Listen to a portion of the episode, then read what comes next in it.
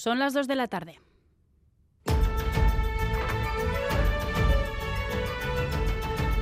Crónica de Euskadi con Mayalen Galparsoro. Arracha León es 8 de diciembre y hoy toca echar la vista atrás 25 años. Den dena ematen duten horiek gabe, ez genuen ezer edukiko. Hace 25 años, Aitor Zabaleta, aficionado de la Real, fue asesinado en Madrid por un ultra del Atlético. Hoy, Zabaleta es un símbolo contra la violencia en el fútbol.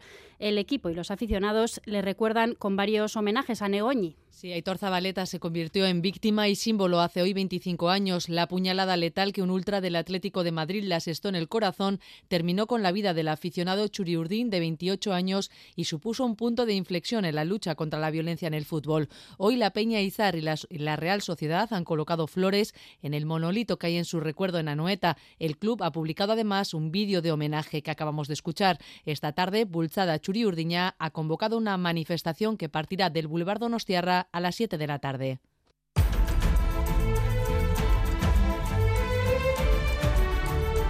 Y Guernica ha sido escenario este mediodía de un acto simbólico de apoyo al pueblo palestino con un mosaico humano gigante. Han alertado de la masacre que Israel está perpetrando en Gaza y reclaman una solución de fondo al conflicto. La iniciativa Guernica Palestina ha querido utilizar la referencia de la localidad vizcaína porque fue donde se produjo el primer bombardeo masivo contra la población civil.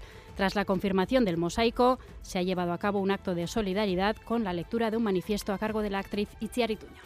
El mundo y la historia no pueden tolerar la destrucción de un solo pueblo más. El mundo y la historia no deberían aceptar lo que está pasando en Palestina. El mundo y la historia no deben aceptar un nuevo Guernica. Y esta mañana en Bruselas, Nadia Calviño ha sido elegida presidenta del Banco Europeo de Inversiones, Miquel Arregui. Ella era la principal favorita para el cargo y finalmente Nadia Calviño será la presidenta del Banco Europeo de Inversiones. Los miembros, los ministros de Finanzas de la Unión confían en, en, la que hasta ahora ha sido vicepresidenta económica de España para pilotar, entre otros, la financiación de la transición verde en Europa o la reconstrucción de Ucrania. Pedro Sánchez ha felicitado a Calviño por su elección, asegura que la echará mucho de menos. El presidente del Gobierno tiene todavía algunas semanas de plazo para pensar en el reemplazo de Calviño como vicepresidenta primera del Gobierno. Y también en Bruselas sigue la negociación sobre la primera gran ley que regulará la inteligencia artificial en Europa. De momento, sin acuerdo, el debate se alarga precisamente sobre la importancia de legislar en torno a la inteligencia artificial. Ha hablado esta mañana en Radio Euskadi Mar Mendive. Ella es neuróloga, directora científica del Instituto de Investigación Sanitaria Biovizcaya y experta en inteligencia artificial es el momento adecuado quizás, ¿no? Yo creo que la inteligencia artificial es una herramienta que va a transformar la forma en la que trabajamos en muchos ámbitos y ese ámbito es el ámbito de la salud. Nos ayudará a diagnosticar mejor y precozmente, a pronosticar mejor las enfermedades y en muchos proyectos de investigación que estamos trabajando en BioVizcaya ya la estamos utilizando. Tercera jornada de la Durango Coazoca hoy, jornada multitudinaria donde incluso se han tenido que cerrar las puertas para regular el aforo. Durango, Galder Pérez, Arracha León. A Racha Leo Mayalen, pues así es, al completarse el aforo de 3.000 personas, se ha estado controlando hasta hace unos minutos esa entrada, ya se ha librado ese control de aforo, eh, siendo la hora de comer, o más bien la del poteo, pues la cosa se ha relajado, pero decir que el Andaco Gunea sigue lleno de cultursales. Desde Grediaga el Carteas adopta esta medida para que quienes estén dentro de la feria puedan disfrutar con mayor tranquilidad de los stands y sin exceso de aglomeraciones. El día de hoy se espera masivo y así está siendo. Y lo que sí podemos afirmar en el momento del Ecuador de Durango Coazoca es que está siendo un éxito total, por lo menos en esta su primera parte. Se cumple el lema de este año, fantasiada. Enseguida retomamos esa conexión con Durango y hoy hemos sabido que una mujer ha denunciado una agresión machista durante la celebración de la feria. Ha informado sobre ello la organización de la Durango Coazoca, que explica en una nota que han tenido conocimiento de que ayer un hombre acosó a una mujer en el marco de la feria. Durango Coazoca ha querido mostrar su apoyo y solidaridad a la víctima y ha dejado claro que no acepta ningún tipo de agresión contra las mujeres. Y otra cita entre lo cultural y lo deportivo, hoy en Bilbao, esta tarde arranca el Mendifilm Festival, 57 películas en 30 sesiones que se desarrollarán en tres salas de la capital vizcaína. En la gala inaugural, hoy la, alpinista Edurne Pasaban recibirá el premio Walcom Project por encarnar los valores del alpinismo. Y más deporte con César Pérez Gazolars, que destacamos hoy a Rachaldeón. Ahora pues destacamos, por ejemplo, el partido de baloncesto de Basconia, que vuelve a jugar partido de Euroliga, otra vez en el Buesa, apenas dos días después de ganar al Fenerbahce con el triple de final de Marcus Howard, visita Vitoria, Estrella Roja de Belgrado, el equipo que cesó no hace mucho a Duski Ivanovic. Esta tarde también comienza la tercera jornada del Parejas de Pelota, partido en el Atano de Donostia, el Ordi y Rezusta ante Lezcano, que sigue sustituyendo al lesionado Altuna y Julio Martija. Y esta mañana en la final de Escolaris del Serpa Chapelqueta, triunfo para Miquel Arrañega, que se ha impuesto al favorito para casi todos a Julien Alberdi. Tercero el año pasado, el Azcoitierra se ha hecho con la chapela. En categoría femenina se ha impuesto Nerea Arruti. Es que ricasco César, en cuanto al tiempo, ambiente templado para las próximas horas. Euskalmet, Jayone Munarriz. Caixo Arrachaleón, durante la tarde los chubascos prácticamente se limitarán a la costa y áreas cercanas y sobre todo se producirán en el este de Guipúzcoa, norte de Navarra e Iparralde. En el resto prácticamente ya no esperamos lluvia y la nubosidad en algunos momentos estará algo rota con intervalos nubosos. Por la noche, eso sí, irán llegando nubes altas y el viento del oeste también perderá fuerza por la tarde y al final del día se fijará del sur. Y ese viento del sur eh, que soplará con rachas fuertes en zonas expuestas favorecerá el ascenso de las temperaturas el fin de semana y el domingo se acercarán a los 18 o 19 grados las máximas en el norte y se quedarán eh, por encima de los 15 grados también en el resto. En cuanto a la nubosidad, eh, mañana se formarán nieblas en Álava y en el resto por la mañana se impondrán las nubes altas, pero a partir de la tarde la nubosidad será más compacta y lloverá algo en la vertiente cantábrica. En cambio, el domingo a primeras horas podrían caer algunas gotas, pero el resto del día el tiempo será seco. Así que el fin de semana ambiente más templado, sobre todo el domingo, y mañana a partir de la tarde podría llover algo en el norte. Con Joseba Urruela y José Ignacio Revuelta en la dirección técnica, Aitziber Bilbao en la coordinación, comenzamos.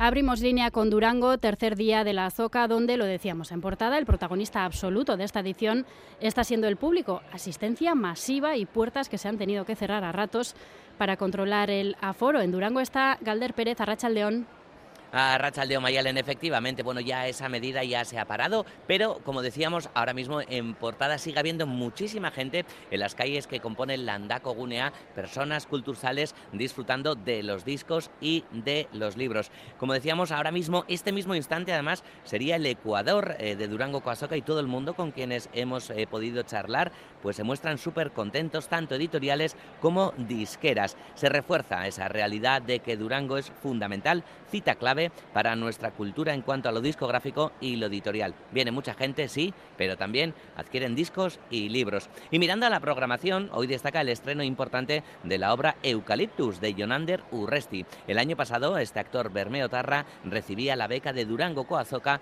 para la creación de este montaje que mezcla teatro con danza. En la pieza también participa en escena el bailarín Beñat Urrutia y el texto cuenta con la colaboración de Nerea Ibarzábal para esta obra que habla del modo de vida actual de las relaciones personales y sociales tomando los eucaliptus como eje. Saiatzen gara eukaliptu inguruen dausen gatazka gehienak plazaratzen modu e, konfliktibo baten publikuntzat, hau da, e, beretan sortzi, ui, ni non nau, ni, ni zer nahi, aiba, nik hau itzen dut, bai, nik hau dut, aiba, e, laguntzen, ba, bai, kontraesetan sakonduten eta eukaliptu egaz dakun begiradie edo harremana apur bat komplejizatzen. Y además del Teatro Galder, la música es protagonista en el programa de Aochenea con los conciertos de Plateruena. Pues sí, en estos mismos momentos Miren Eta Roberto Echevarría están presentando su disco Colpatus y, pasadas las tres y media, pues una de, las bandas emergentes y sorpresas de este año, Nácar, recogerán el testigo con las canciones de su primer trabajo, Lore Eta Laván. Y se suceden, como no, las presentaciones de libros. Samar, por ejemplo, en este mismo instante está presentando Bici Aroac y a las cuatro, Begoña Durruti y Usue Alberdi presentarán Belárrico Quilquerra. Y esta última hoy hace doblete, es una de las participantes de la Berchoglosa o Berchoglosada Sayoa que se va a celebrar en el Museo de Durango. Se trata de una iniciativa de Pollen Editions, editorial catalana, que está también aquí en la feria. Su editor, Jordi Panella, nos habla de esta iniciativa. Un encuentro con dos bercholaris y dos glosadoras que vienen de Cataluña, que harán una, una actuación y esto está en el marco de cómo se ha recibido en Cataluña la traducción del libro de Ushua Alberdi, que hemos traducido como Reverse, que ha impactado mucho en el mundo de la glosa, sobre todo, pero también en otros ámbitos. Bueno, y hoy también hay que destacar que el día se dedica a la gente joven. Galder, tú y yo también entramos ahí. bueno, pues sí, sí, de espíritu, seguro que sí. Así que Mayalen, cuando termines Crónica de Euskadi, te vienes a Gaste Estanda porque hay comida popular a, las dos y media. Pues sí, como dices, jornada dedicada a nuestro mundo, al mundo joven con la que Gerediaga el Cartea pues pretende que no se rompa el importante hilo, puente, camino, llamémoslo como sea, pero eso que es tan fundamental como es la transmisión cultural. Mayalen, te espero aquí, ¿vale? Bueno, y a todo el mundo, en Durango Coazoca. Es que ricasco, Galder. Zuri, Geroarte. Bueno, y también les tenemos que contar que hoy hemos sabido que una mujer ha denunciado una agresión machista durante la celebración de la feria. Ha informado sobre ello la organización de la Durango Coazoca, que explica en una nota que han tenido conocimiento de que ayer un hombre acosó a una mujer en el marco de la feria. Durango Coazoca ha querido mostrar su apoyo y solidaridad a la víctima y ha dejado claro que no acepta ningún tipo de agresión contra las mujeres. De momento no se conocen más detalles y desde la organización han reafirmado su intención de que la Durango Coazoca sea un espacio seguro. Y también les contamos que hoy se cumplen 25 años del asesinato de Aitor Zabaleta. El aficionado de la Real fue acuchillado por un ultra del, Atlético en Madrid. Hoy Zabaleta es un símbolo contra la violencia en el fútbol y equipo y aficionados le recuerdan con varios homenajes a Negoña Rachaldeón. La Peña Izar, con la que Aitor Zabaleta viajó hace 25 años a Madrid, ha realizado una ofrenda floral junto al monolito de Anoeta en su recuerdo. Anjoni Carrera fue con su hija y con 50 aficionados más en el mismo autobús que Aitor un día como hoy hace 25 años. El viaje de vuelta no ha podido olvidarlo. En aquel autobús, cuando el chofer tenía la radio puesta, cuando dijeron Aitor ha fallecido, ¿tú sabes los gritos que se metieron allí? La Real Sociedad también ha depositado flores en el monolito y ha publicado además un vídeo en el que pone en valor a la afición y en especial a Aitor. Si los que se agrupaban en la banda de la arena de Ondarreta, no tendríamos campo. La voz es la de Xavier Zabaleta, hermano de Aitor. Sin los que lo dan todo, no tendríamos nada.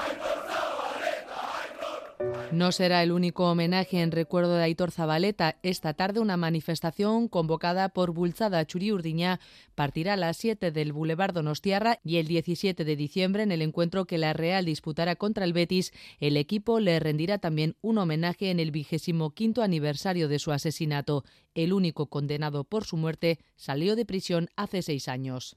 Es que Recasco Ane y Guernica ha sido escenario este mediodía de un acto simbólico de apoyo al pueblo palestino. La conformación de un mosaico gigante para alertar de la masacre que Israel está perpetrando en Gaza y reclamar una solución de fondo al conflicto. Agustín Sarrena, India. La iniciativa Guernica Palestina ha querido utilizar la referencia de la localidad vizcaína porque fue donde se produjo el primer bombardeo masivo contra población civil, por lo que tiene una legitimidad especial para denunciar lo que está sucediendo en Gaza. Busca así lograr una mayor difusión internacional del acto. El mosaico gigante se ha confirmado en un lugar emblemático de Guernica, el mercado, donde se ha llevado a cabo también un acto solidario con la lectura de un manifiesto a cargo de la actriz Itziar Ituño. Desde Guernica, pueblo que ocupa un lugar maldito de privilegio entre todas las matanzas de la historia de la humanidad. Pedimos que pare la masacre constante de la ocupación israelí contra la población palestina y denunciamos firmemente cualquier consentimiento y complicidad con este genocidio. Varios centenares de personas han formado una imagen de una gran bandera palestina y de una parte del cuadro Guernica de Picasso, mientras que de fondo se oía la pieza musical Guernica de Miquel Laboa y un tema de música árabe. Después ha sonado la sirena que se activaba en la localidad para avisar de los bombardeos durante la guerra, que ha sido puesta en marcha por una testigo del bombardeo y un ciudadano gazatí. Y también les contamos que el parlamentario de H. Bildu Miquel Otero aboga por un acuerdo entre las fuerzas soberanistas vascas para llevar a Madrid una propuesta consensuada sobre el nuevo estatus. En una entrevista concedida a Euskadi Ratia, Otero señala que la correlación de fuerzas que salió de las elecciones del 23 de julio permite que en esta legislatura se pueda abrir un debate serio sobre el modelo territorial en el Estado, Agustín. El parlamentario Abertzale califica de interesante la iniciativa de PSOE y Junts de mantener encuentros mensuales junto a un verificador para garantizar así el cumplimiento de los acuerdos firmados por ambas fuerzas, aunque señala que todavía es pronto para ver qué dará de sí. En el caso vasco, dice Otero, lo que hay que hacer es sacar del cajón el acuerdo sobre el nuevo estatus que el PNV acabó desechando y sentarse a, a dialogar para alcanzar un pacto entre las fuerzas soberanistas y poder después negociar en Madrid con una sola voz. Eta herri hau adostasun minimo batzuk e, bilatzen e, jarri behar dugula, gero e, alde neurrian behintzat Madridera ahots e, bateratu bat emateko, ahots bateratu bat emateak e, asko lagunduko gulukelako etorriko diren e, ba, urrengo eztabaidetan. En cuanto a la legislatura vasca, Miquel Otero cree que tras la decisión del Euskadi Buru Batzar de no proponer a Urcullu como candidato al Endacari, el Gobierno está en situación de interinidad, incapaz de sacar adelante leyes tan importantes como, por ejemplo, la de la transición energética. La legislatura está agotada, dice, por lo que no es descartable un adelanto electoral. Este mes la dirección de H. Bildu propondrá un candidato al Endacari y pedirá después el aval a la militancia. Un candidato o candidata que, en cualquier caso, subraya Otero, tendrá un claro perfil feminista. Y la Unión Europea sigue negociando sobre la primera gran ley que regulará la inteligencia artificial en Europa. De momento, sin acuerdo, el debate se alarga y mucho a Maya Portugal. Sí, hay cierto optimismo. Se espera que hoy sí haya una rueda de prensa por la tarde anunciando que hay acuerdo entre los Estados miembros y los eurodiputados, pero no está siendo fácil. Las negociaciones hoy han empezado a las 9 de la mañana y ya se sabía desde el principio que iban a durar varias horas. Otra vez, porque ayer tardaron la friolera de 22 horas en llegar a un acuerdo sobre cómo regular ChatGPT y otras herramientas cuyo límite no se conoce aún. Ese capítulo está cerrado. Hoy se trata de buscar el equilibrio entre los derechos fundamentales y la seguridad en el uso de herramientas biométricas en espacios públicos. Los eurodiputados quieren una prohibición total de su uso en tiempo real, que no se pueda detener a nadie por la calle in situ, por ejemplo, porque la inteligencia artificial así lo decide. Pero los Estados miembros quieren excepciones si observan una amenaza clara e inminente a la seguridad. El objetivo sigue siendo llegar ya a un acuerdo preliminar para que la europea sea efectivamente la primera ley integral de inteligencia artificial, la que siente precedente a nivel global. Es que recasco Amaya y precisamente en Radio Euskadi hemos escuchado esta mañana a la directora científica del Instituto de Investigación Sanitaria BioVizcaya. Ha explicado que en mayor o menor medida la inteligencia artificial ya se utiliza como una herramienta en la mayoría de los proyectos que investigan. No obstante, apoya que se legisle y se marquen límites sobre su utilización. Leire García. La inteligencia artificial está presente en su día a día como una herramienta que le ayuda a realizar diagnósticos o ajustar los tratamientos. Mar Mendives, neuróloga, directora científica del Instituto de Investigación Sanitaria BioVizcaya y experta en este ámbito nos ayudan a pronosticar una persona si ha tenido un ictus, cómo va a evolucionar, si tiene riesgo de evolucionar eh, o cómo va a recuperarse y los factores de riesgo que nos pueden predeterminar el riesgo de tener un ictus o no. Lo mismo en enfermedad de Parkinson o en enfermedad de Alzheimer cuestiona algunas de las aplicaciones que podrían llegar a activarse en un futuro porque chocarían con los derechos de cada persona y nos implantan un microchip que nos ayude a, a, a, procesar información, que nos ayude a hablar otros idiomas, ya eh, estamos implantando unas capacidades distintas a una persona. Pero desde luego eh, probablemente sea muy distinto en sociedades como la sociedad asiática o la sociedad estadounidense respecto a Europa, en las que somos mucho más prudentes y pensamos más en las personas. Siempre está el riesgo si no lo hacemos bien. La inteligencia artificial conlleva riesgos, pero defiende que también abre muchas oportunidades en campos como el sanitario. Y seguimos en Bruselas porque es noticia de esta mañana. Nadia Calviño ha sido elegida presidenta del Banco Europeo de Inversiones. La ministra de Economía es la primera mujer en ocupar este cargo. Tiene más detalles Miquel Arregui Arrachaldeón. Caixo Arrachaldeón, no ha habido sorpresas. Los ministros de Economía de la Unión eligen a Nadia Calviño como nueva presidenta del Banco Europeo de Inversiones. Desde Bruselas, desde la reunión del ECOFIN, era el ministro belga Vicent Van Petegem el encargado de dar la noticia a primera hora de esta mañana. Calviño será la primera mujer en presidir la entidad que tiene como misión financiar las políticas estratégicas de los 27 por delante, retos como la transición verde en Europa o la reconstrucción de Ucrania. Una vez recibida la noticia, la propia Calviño, visiblemente contenta, decía que su nombramiento es una buena noticia para España. Este nombramiento eh, confirma el, aprecio, el respeto y el liderazgo de España en el ámbito europeo e internacional que hemos logrado con el duro trabajo, intenso trabajo de estos últimos años. En redes sociales, Pedro Sánchez ha felicitado a Calviño de quien dice le echará mucho de menos. Calviño ha sido su vicepresidenta desde que este llegó al gobierno en 2018 y tendrá que ser nombrada y tendrá que ser nombrada presidenta del BEI antes de final de mes. Por tanto, ahora Sánchez tendrá estas semanas de margen para nombrar a su sucesor o sucesora como ministra de Economía. Es que recasco Miquel, Calviño, nueva presidenta del Banco Europeo de Inversiones, el BEI. Pero ¿a qué se dedica exactamente este órgano? Nos lo cuenta Ainhoa Iglesia. El BEI es el Banco de la Unión Europea, conocido también popularmente como el prestamista de la UE, y es que este organismo facilita la financiación de proyectos que busquen el desarrollo de las regiones, la modernización de empresas o la creación de nuevas actividades que no puedan ser financiadas en su totalidad con los recursos del propio país. Con sede en Luxemburgo, creado en el 58, este banco tiene particularidades y es que es el único que tiene por accionistas a los 27 Estados miembros de la Unión, la participación de los estados en el capital del BEI es desigual, participan en función de su peso económico en la UE, expresado en el PIB a su entrada en la Unión Europea. España, por ejemplo, contribuye con el 9,6%. Alemania, Francia e Italia tienen el mayor peso, Malta el menor. Euskadi ha recibido préstamos por parte del BEI en las últimas décadas y aquí destacan los más de 2.400 millones de euros de financiación para la Y vasca, mediante dos créditos que el organismo aprobó en 2012 y 2017. Además, las comunidades autónomas están pendientes también de recibir los 20.000 los 20 millones de euros, que son una parte de los fondos Next Generation que corresponden a España, para financiar sus proyectos. Será precisamente el BEI el que se encargará de su gestión. A día de hoy también es la principal herramienta para financiar las ayudas a Ucrania. Es que recasco no hay, al contrario que con la inteligencia artificial, ya se sabe que hoy no habrá fumata blanca sobre las nuevas reglas fiscales. Tras una larga cena anoche, los ministros de Economía y Finanzas de los 27 se han dado unos días para hacer las consultas técnicas y legales pertinentes. El objetivo continúa siendo llegar a un acuerdo antes de fin de año a Maya Portugal. Sí, no ha podido ser en el Consejo de hoy. Puede que se llame uno extraordinario para la semana del 18 de diciembre o también podrían zanjarlo por procedimiento escrito. Pero el objetivo sí es cerrar el acuerdo antes de que acabe el año. Valdis Dombrovskis, vicepresidente de la Comisión en materia económica.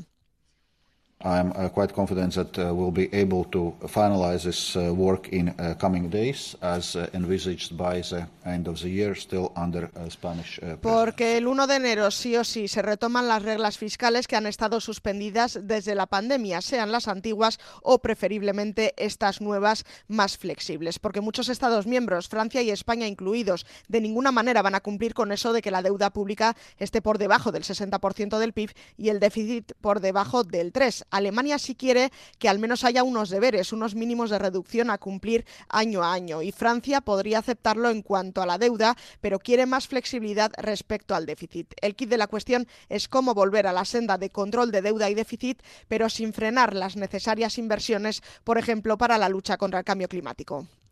Y la actualidad internacional sigue también hoy mirando a Gaza. Cuando hemos entrado en el tercer mes de la ofensiva del ejército israelí, los bombardeos y las operaciones militares se han seguido produciendo en toda la franja, especialmente en el sur. En las próximas horas, la atención se va a situar también en Nueva York ante la reunión que va a celebrar el Consejo de Seguridad de la ONU. Oscar Pérez, Arrachaldeón. Arrachaldeón a las 4 de la tarde, hora de Euskadi. El Consejo de Seguridad se reúne después de que el secretario general haya invocado esta semana el artículo 99 de la Carta de Naciones Unidas y les haya instado a aprobar un alto el fuego inmediato en Gaza. En esa reunión va a estar sobre la mesa un borrador elaborado por los países árabes en el que se plantea la instalación de esa nueva tregua, según ha explicado el representante palestino en Naciones Unidas.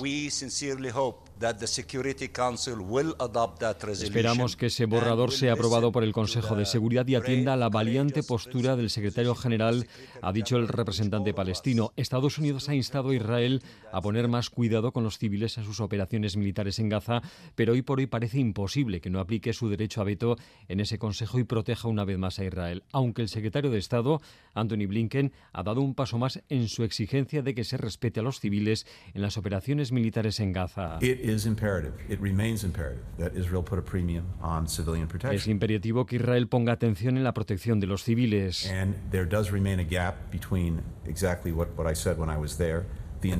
Hay una brecha entre lo que me dijeron cuando estuve allí, el intento de proteger a civiles y los resultados reales que hemos visto sobre el terreno, ha dicho Anthony Blinken, en la mayor crítica hasta ahora que Washington ha hecho a los bombardeos israelíes, que han continuado durante la noche y esta mañana en diferentes puntos de Gaza, provocando decenas de víctimas. También la tensión es muy importante en las últimas horas en Cisjordania. Esta mañana seis palestinos han muerto en el campo de refugiados de Al-Farah en nuevos enfrentamientos con soldados israelíes. Son 200 172 los palestinos muertos desde el 7 de octubre en Cisjordania. Y la ONU, además, ha expresado preocupación también por las imágenes de decenas de hombres desnudos detenidos por el ejército de Israel que se han conocido en las últimas horas, Oscar. Sí, son vídeos y fotografías en los que se ven a decenas de hombres con las manos atadas a la espalda, en ropa interior, arrodillados en ocasiones, custodiados por soldados israelíes. Uno de los arrestados es, al parecer, un periodista palestino. Los medios árabes aseguran que esos soldados se han llevado detenidos de esa manera desnudos a decenas de hombres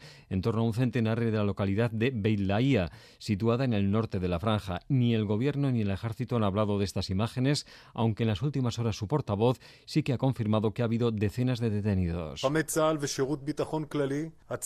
Las fuerzas de defensa israelíes han detenido e interrogado a cientos de presuntos terroristas, ha admitido el portavoz militar. Los hombres que aparecen arrestados en las imágenes habrían buscado refugio además en el interior de escuelas, algunas de Naciones Unidas, donde creían estar a salvo. Los soldados, sin embargo, habrían entrado en los últimos días en esos lugares, según medios locales, les habrían obligado a desnudarse y se los habrían llevado para ser interrogados por la inteligencia y el ejército israelíes. Y cambiamos de asunto porque en las últimas horas está ocupando muchos titulares el, golfista de barrica John Ram. Su fichaje millonario por la Liga de Golf Árabe ha roto todos los esquemas y está por ver qué efectos tiene en su carrera deportiva. Ander López Lerena. El mundo del golf tampoco ha podido resistirse a los contratos millonarios de los saudíes que ahora, a golpe de talonario, parecen querer comprar cualquier espectáculo deportivo. John Ram ha firmado por 525 millones de euros para jugar en la Liga LIB de golf impulsada por un fondo de inversión de Arabia Saudí. Ram afirmaba en Fox News que no lo hace por dinero, sino por llevar el deporte a otras dimensiones. The money is great, obviously is wonderful, but I do not play golf for the money. I play golf for the love of the game and for the love of esta nueva liga ofrece un formato diferente, por equipos, algo que le entusiasma al de Barrica, nuevas reglas en un circuito inventado que puede atraer a nuevos espectadores y crear fans del golf por equipos como él lo es, admitía del Athletic. Even though it's not part of this sport, it is now, though it was the team aspect of things. I myself, growing up being a, a massive Athletic Bilbao fan, uh, I realized that, you know, that has a bit of an appeal. El fichaje viene en un momento crucial para el deporte en el que el PGA Tour y esta liga, la Liga Saudí, podrían fusionarse, pero de no ser así, Ram podría perder estatus deportivo y es que el hasta ahora top 3 del mundo solo podría puntuar en los cuatro Major. Aún así, este nuevo fichaje podría sellar la paz entre la competición clásica y ahora la Saudí. Y en Pamplona anoche abría las puertas el nuevo albergue para las personas sin hogar. Fue una noche de frío, lluvia y humedad y el albergue se quedó pequeño. Al menos 35 personas se quedaron en la calle y en Arangoa. 39 personas sin hogar acudieron al nuevo albergue habilitado en el antiguo convento de las Damas Apostólicas que solo ofrece 44 camas, por lo que después de más de dos horas de espera a las puertas, 35 personas han vuelto a pasar la noche en la calle, según nos explica Miren Huarte, miembro de la Asociación Apoyo Mutuo. Desde las 7 de la tarde había personas allí esperando y terminamos a las 10. Los chicos se agolpaban, querían entrar todos, ¿no? Y al responsable del albergue le propusimos que leyese todos los nombres y de esa manera se fue clasificando. Pero fue una situación tensa, la verdad. La mayoría son jóvenes, hombres de origen magrebí de entre 18 y 23 años. Algunos están enfermos. Se les asigna la plaza según una lista elaborada por el programa de alta exclusión del Ayuntamiento de Pamplona. Huarte asegura que la Administración podría habilitar más recursos para los meses de frío, pero cree que actúa muy lento, por lo que urge a buscar soluciones para el centenar de personas que duermen en la calle en Pamplona.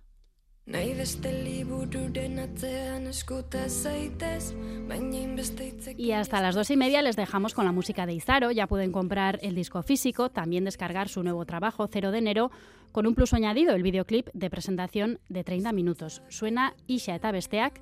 Nos vamos. Hasta buruan.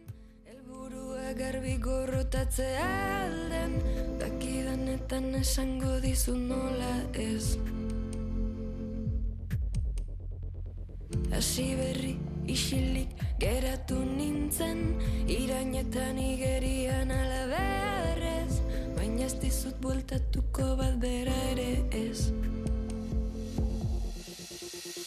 Zuna